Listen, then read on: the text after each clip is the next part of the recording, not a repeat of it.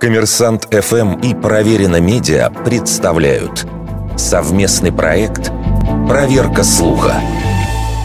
Правда ли, что Павел Третьяков запретил пускать в свою галерею Илью Репина?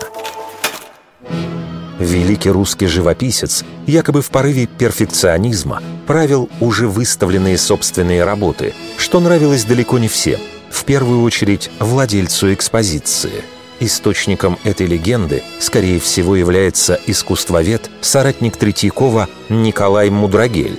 Он вспоминал, что в 1885 году Третьяков купил у Репина картину «Не ждали». В газетах написали, что лицо ссыльного народовольца не гармонирует с лицами семьи. Через пару лет, воспользовавшись отъездом Третьякова, Репин явился в галерею и сообщил, что владелец разрешил ему подправить это полотно – его пропустили. А через полчаса художник уже правил царя на полотне Иван Грозный и сын его Иван. После чего направился к крестному ходу в Курской губернии и сделал более пыльным задний план. Узнав о самовольстве Репина, Третьяков пришел в бешенство. А когда живописец вновь приехал в Москву, Третьяков лично предъявил ему все претензии.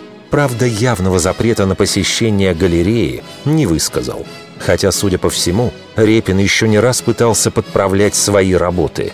В одном из писем сам художник сетовал на очередной неприятный разговор с хозяином галереи. Правда, соглашался, что претензии Третьякова были совершенно справедливы. Вердикт. Это полуправда.